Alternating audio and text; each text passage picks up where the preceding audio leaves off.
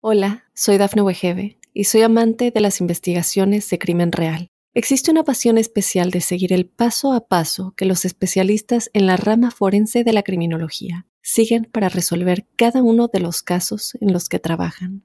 Si tú, como yo, eres una de las personas que encuentran fascinante escuchar este tipo de investigaciones, te invito a escuchar el podcast Trazos Criminales con la experta en perfilación criminal, Laura Quiñones Orquiza, en tu plataforma de audio favorita. Mitos y leyendas de nuestra América. ¿Me acompañan? Soy Jenny de Bernardo.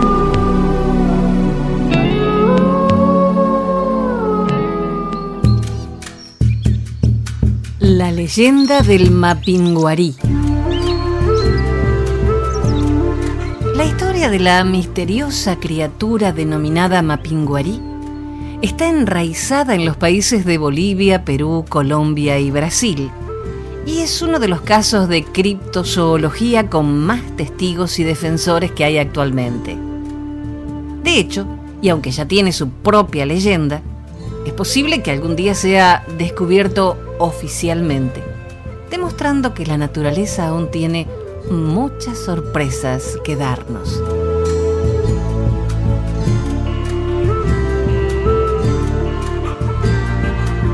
La leyenda del Mapinguarí nos habla de un poderoso y sabio chamán, quien, gracias a su sabiduría, logró descubrir el secreto de la vida eterna. Pero su inmortalidad iba a tener un alto precio. Nada menos que la transformación de su cuerpo. El otrora humano chamán se convirtió en una criatura peluda, similar a un oso, con el pelo de un tono rojizo y al que siempre acompaña un fuerte hedor bastante desagradable. De dos metros de alto, el mapinguarí posee un rostro muy similar al de los humanos. Se mueve preferentemente por la noche y sus descomunales garras están orientadas hacia el interior del cuerpo. Además, es capaz de caminar tanto a cuatro patas como a dos. Por otra parte, algunos testigos afirman que posee una enorme boca en el vientre, de la que sale el terrible olor que la acompaña siempre, y que posee una cierta preferencia por la carne humana. Cuando no dispone de humanos para saciar su hambre, se alimenta de los corazones de las palmeras, tras destrozarlas con sus poderosas garras. Al contrario que en el caso de otras criaturas legendarias, son cientos las personas que aseguran haber visto al mapinguarí en alguna ocasión. Incluso, el biólogo David Oren se ha interesado por la autenticidad de estos testimonios. Oren apuesta porque se trate de alguna especie de perezoso gigante que se creía extinta hace cerca de 10.000 años y que ha sobrevivido inadvertida en las profundidades de la selva o simplemente de una especie aún no catalogada por la ciencia.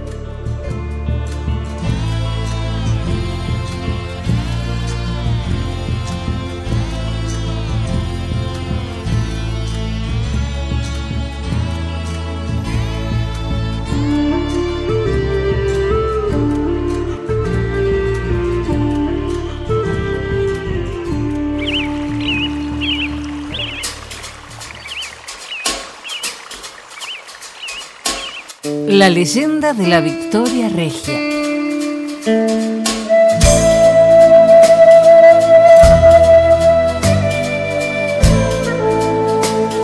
Según nos relata una antigua leyenda de Brasil, existió una tribu que consideraba a la luna como una diosa a la que llamaban Yací. Esta diosa tenía por costumbre recorrer los cielos para poder buscar a las más hermosas vírgenes indígenas desde lo alto y transformaba en estrellas a aquellas que consideraban más bellas. Pero en ocasiones se escondía tras las montañas para poder pasar un tiempo con las vírgenes que había elegido y éstas le hacían compañía durante las noches. Un buen día, una joven guerrera y princesa de nombre Nayá comenzó a soñar con el momento en que la diosa Luna la reclamaría para ocupar un lugar en los cielos nocturnos. A pesar de las advertencias de los sabios, que le recordaron que si ascendía con Yací, perdería su carne y su sangre, convirtiéndose en apenas un punto de luz sobre el oscuro tapiz celeste.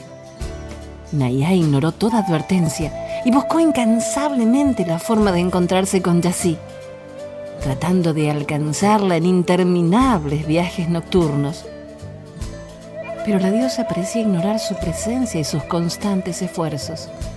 Durante una de sus noches de viaje, Naya contempló la imagen de Yací en las tranquilas aguas de un lago, y segura de que la diosa al fin había descendido para reunirse con ella, la princesa guerrera se lanzó al agua para no volver a salir jamás. La diosa contempló la escena y se compadeció de la muchacha.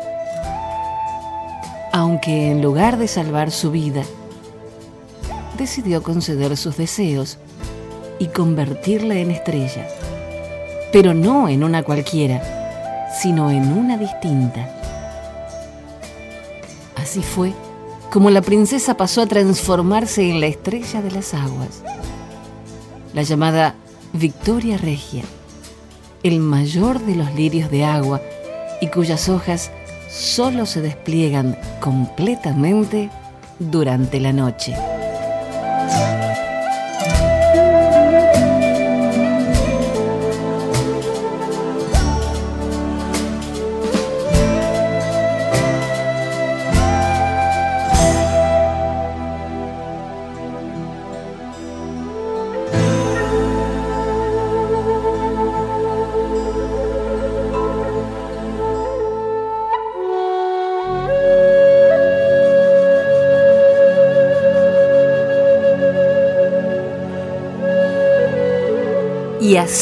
Y el origen del arco iris, una leyenda brasileña.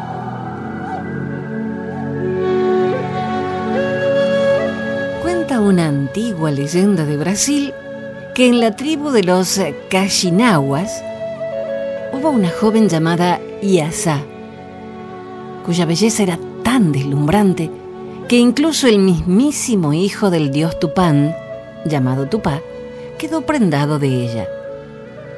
Pero Tupá no era ni mucho menos el único que la amaba, al menos a ojos de los demás.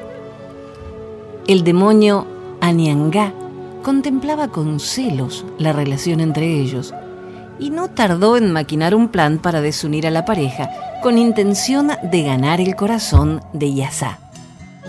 Así fue como Aniangá se presentó un día ante la madre de Yasá y le ofreció todas las riquezas que desease, así como comida y bebida para el resto de sus días, a cambio de otorgarle la mano de su hija. No fue la necesidad, sino la ambición de la madre la que llevó a la joven a ser prometida de Aniangá. La joven recibió la noticia con desolación, resignada a su destino, pero triste por separarse de su amado Tupá, pidió al demonio un último deseo antes de acceder a casarse y vivir en el inframundo por el resto de sus días. Su deseo fue ver una última vez a Tupá. Anyanga accedió al deseo de Yasa, pero le impuso como condición que debería hacerse un corte en el brazo antes de partir hacia el cielo, para que la sangre formase un camino que él pudiera seguir. Era obvio que no se fiaba del regreso de la joven, y por sorpresa para él, Yasa accedió a ello y dejó un rastro de roja sangre a lo largo de su camino. Pero Tupá ideó un plan para desorientar al demonio e hizo que Guaricí, el sol, dibujase un rastro amarillo junto a la sangre de su amada.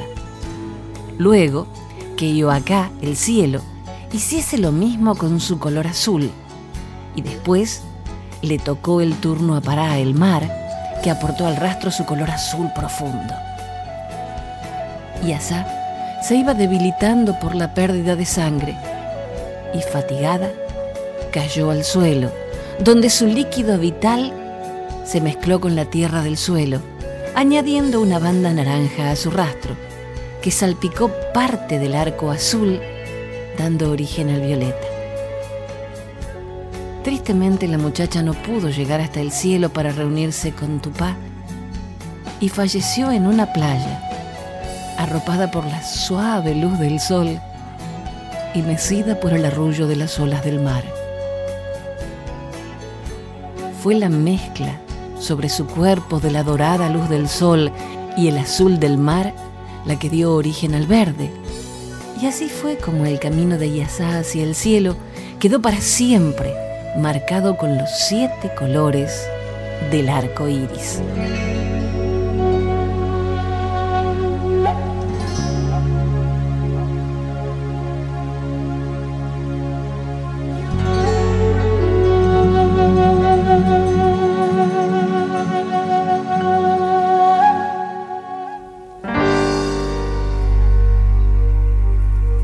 El Sol Rojo, una leyenda de los indios mocoretaes.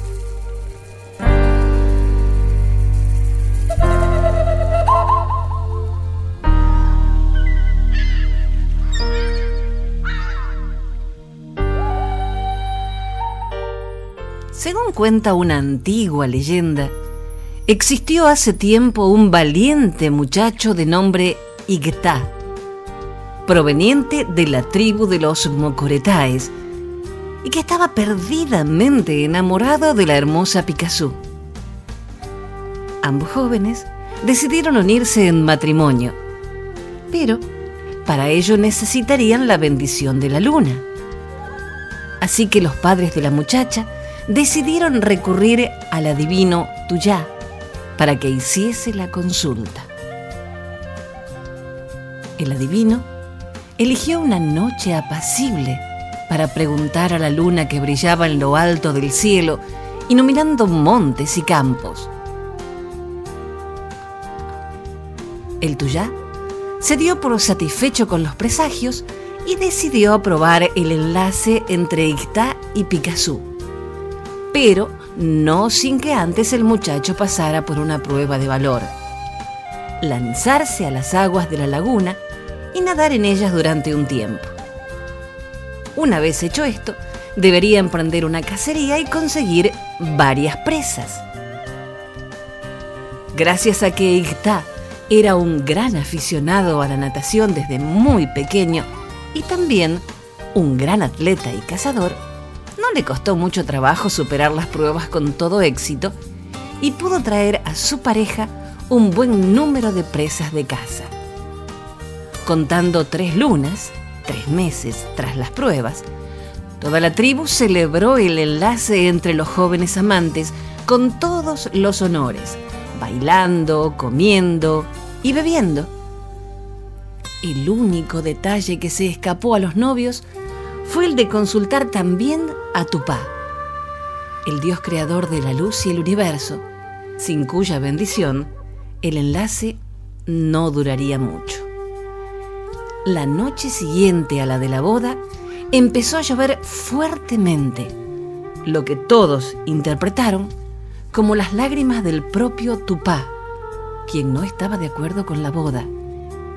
Ictá y Picasso no pudieron hacer otra cosa que atravesar a nado la laguna para alcanzar una isla que había en ella, donde residían en exilio todos aquellos cuya relación no contaba con la bendición de Tupá y de la que no podrían volver jamás. Mientras ambos nadaban, uno de los guerreros de la tribu, llamado Ñatí, les lanzó una flecha. Acto que los demás miembros de la tribu imitaron, hiriendo a Igtá y Picasso, cuya sangre comenzó a teñir de rojo las aguas de la laguna cuando el rojo se extendió por toda la superficie y el sol del ocaso tiñó del mismo color los árboles, cielo y tierra, los amantes desaparecieron de la vista de la tribu. El terror se apoderó de los indios que huyeron pensando que habían ofendido con su comportamiento a Tupá. Por otra parte, Icta y Picasso lograron alcanzar las orillas de la isla, lugar en el que vivieron el resto de sus días, lejos de sus hermanos y hermanas, pero juntos como amantes al fin y al cabo. Hacemos una breve pausa y enseguida continuamos con mitos y leyendas junto a la música del grupo ecuatoriano Causac.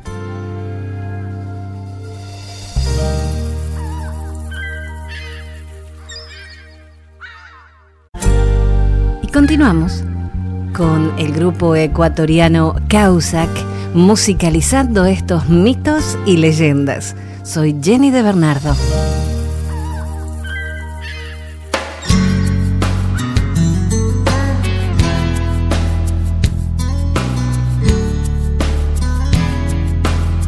Leyenda de la flor muticia. Hace mucho tiempo, en la zona del volcán Lanín, existían dos tribus enemigas irreconciliables que guerreaban a menudo y se guardaban mucho rencor. Un día, el joven hijo del cacique de una de las tribus y la hija del cacique de la otra se enamoraron locamente. Pero dado el intenso odio que existía entre las familias, no podían tratarse a menudo y verse abiertamente. Una oscura noche, la machi, la hechicera, vigilaba junto al Rahue mientras se realizaba el Nigilatún. De repente rompió el silencio el graznido del puntriuque, el chimango de la noche. La machi se estremeció, pues sabía que ese era un grito de mal presagio. Miró a su alrededor y escuchó un ruido sospechoso. Observando atentamente, vio a la querida hija del cacique que escapaba sigilosamente con el hijo del cacique enemigo. En ese momento, la machi se dio cuenta que ese era el peligroso suceso anunciado por el pájaro agorero. La machi creía que esa acción merecía ser castigada, pero antes de comunicar al padre de la fuga de su hija, consultó con el pillán o deidad de su devoción. ¿Debo o no dar parte del rapto al padre de la niña? Sí, contestó el pillán. La machi corrió al toldo del cacique y delató la fuga. Enseguida se escuchó por segunda vez el alarmante grito del puntriuque. El padre, muy enojado, ordenó la persecución y captura de los enamorados, que pronto fueron apresados, juzgados y condenados a muerte. Ambos jóvenes fueron atados a un poste y con lanzas y machetes, todos se arrebataron contra ellos dándole la más cruel de las muertes. A la mañana siguiente, los ejecutores de este bárbaro crimen quedaron asombrados al ver que en el lugar del suplicio de los jóvenes enamorados habían nacido unas flores de pétalos anaranjados nunca vistas. ¡Quiñihue! gritaron los primeros que la vieron. Y con ese nombre, Quiñihue, se conoce la flor que produce una enredadera que se abraza y trepa por los árboles como se abrazan los jóvenes enamorados. Avergonzados y arrepentidos, los mapuches empezaron a venerar esa flor, llamada muticia por los blancos. Las almas de los jóvenes, amparados por la futa chao en el país del cielo, se amaron por siempre, mientras esa delicada flor de pétalos rojos nos recuerda el martirio de los jóvenes dado por los hombres injustos.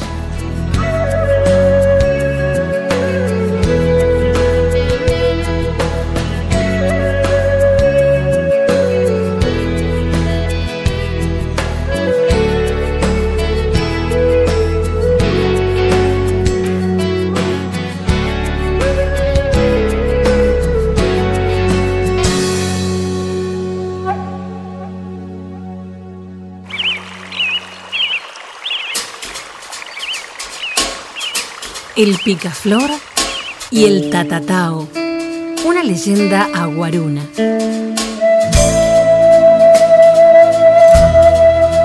Hace mucho tiempo, el picaflor y el tatatao eran gente y no pájaros como ahora. Los dos eran hombres aguarunas. Uno se llamaba Gempue y el otro Yacaco. Un día, Gempue y Yacaco se fueron a trabajar al monte. Iban a preparar chacras nuevas. Por eso, primero tenían que cortar los árboles. Muchos días se fueron a trabajar juntos antes que saliera el sol. Salían de sus casas y regresaban casi al anochecer. Yacaco regresaba siempre más cansado que Gempue. Pero Yacaco no trabajaba, hacía ruido nomás. Cuando estaba en el monte gritaba y reía, tiraba piedras enormes contra el suelo, golpeaba los árboles con un palo, jugando todo el tiempo. Pero desde lejos se oía el ruido. La gente del pueblo pensaba entonces que Yacaco trabajaba mucho. En cambio, Gempue no hacía ruido. No gritaba ni reía todo el tiempo. Calladito iba cortando un árbol tras otro y después sembrando plátanos, yucas, papayas. Cuando regresaban a su casa, Yacaco se metía en su hamaca. Decía que estaba cansado y muy pronto se quedaba dormido. Gempue llegaba cansado, muy cansado, pero trabajaba un poco más todavía en su casa. Arreglaba sus flechas, afilaba su machete, ayudaba a su esposa y jugaba un rato con sus hijos. Entonces, la gente pensó que no trabajaba mucho y por eso le sobraban fuerzas. A Yacaco lo estimaban mucho y lo trataban muy bien. En cambio, a Gempue nadie lo estimaba por creerlo flojo. Pero un día a la gente se le ocurrió ir a ver las chacras. Y ahí fue la sorpresa. La chacra de Gempue era grande, llena de plantas útiles, estaba limpia, bien cuidada. En cambio, Yacaco casi no tenía chacra. Había sembrado unas cuantas plantas de yuca y un solo plátano cerca de la orilla en medio de la maleza. El resto de su terreno estaba lleno de árboles salvajes. Entonces la gente hizo una bonita fiesta para Gempue. Su familia se sentía muy orgullosa de él. Su esposa le dio a beber masato endulzado con la miel de abeja silvestre que él le había llevado. Y al poco tiempo, Gempue se puso a silbar muy bonito, muy suavecito.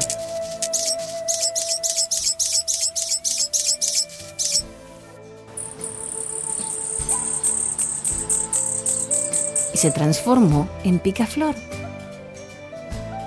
La mujer de Yacaco se sentía avergonzada de su marido, también enojada porque era un mentiroso. Por eso estaba muy pensativa en un rincón. Y cuando Yacaco le pidió masato, ella, sin darse cuenta, se lo sirvió en un vaso que tenía ají.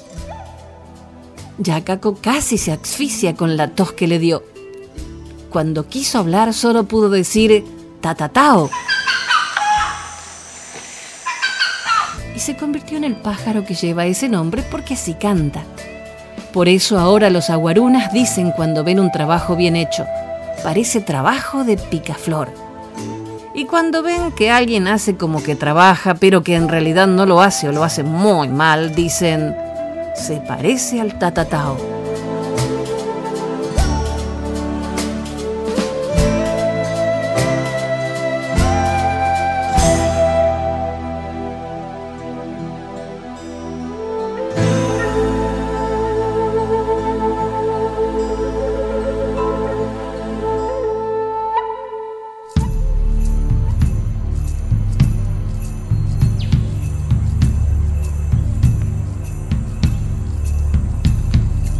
El origen de los seres. Un mito Rapanui. Rapanui es el nombre de una etnia habitante de la isla de Pascua en Chile. Esta denominación se hizo posteriormente extensiva para denominar tanto al pueblo aborigen como a su idioma y a la isla que habitan.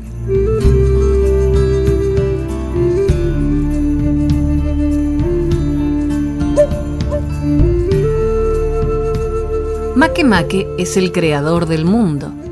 Él siempre miraba la tierra que había creado, pero sentía que algo le faltaba.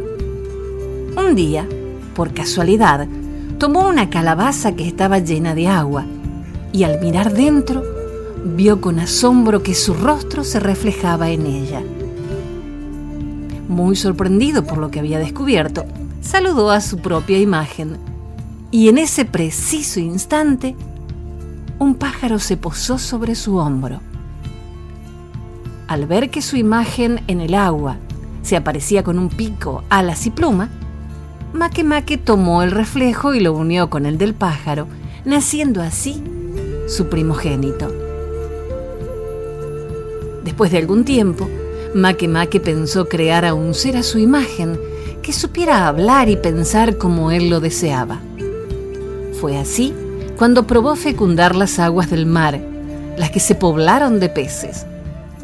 Finalmente, fecundó una piedra en la que había tierra colorada y de ella surgió el hombre. Make Make se puso muy contento al ver que el hombre estaba formado a su imagen y semejanza.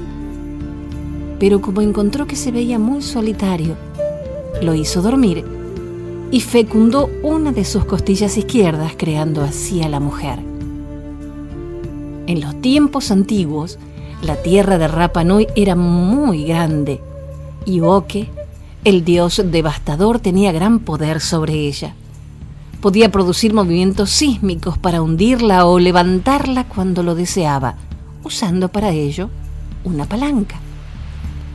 Cierto día, Uoke estaba divirtiéndose levantando parte de Rapa Nui cuando se le quebró la palanca.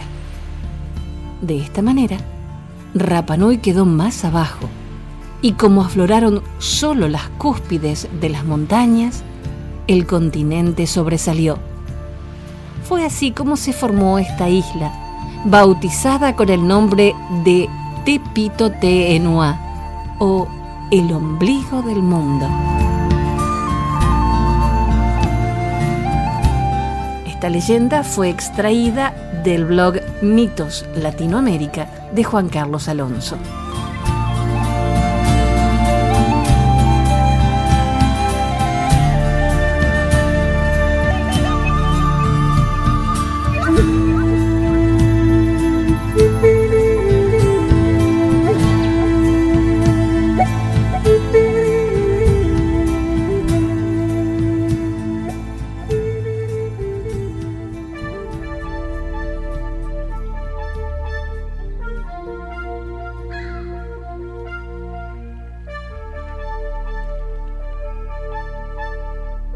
Oración al Creador de los indios guaraníes. Oh verdadero Padre, Ñamandú el primero. En tu tierra el Ñamandú de gran corazón, el sol, se alza reflejando tu gran sabiduría. Y como tú dispusiste que nosotros, a quienes diste arcos, nos irguiésemos, por ello volvimos a estar erguidos. Y por ello, palabra indestructible que nunca, en ningún tiempo se debilitará. Nosotros, puñado de huérfanos del paraíso, la repetimos al levantarnos. Por eso séanos permitido levantarnos repetidas veces, oh verdadero Padre, Ñamandú, el primero.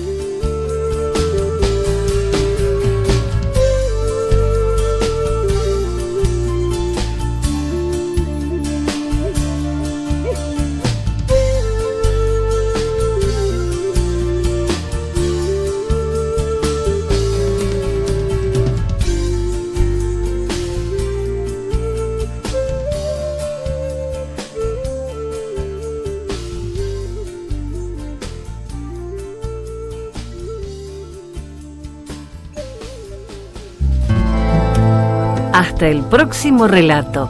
Soy Jenny de Bernardo.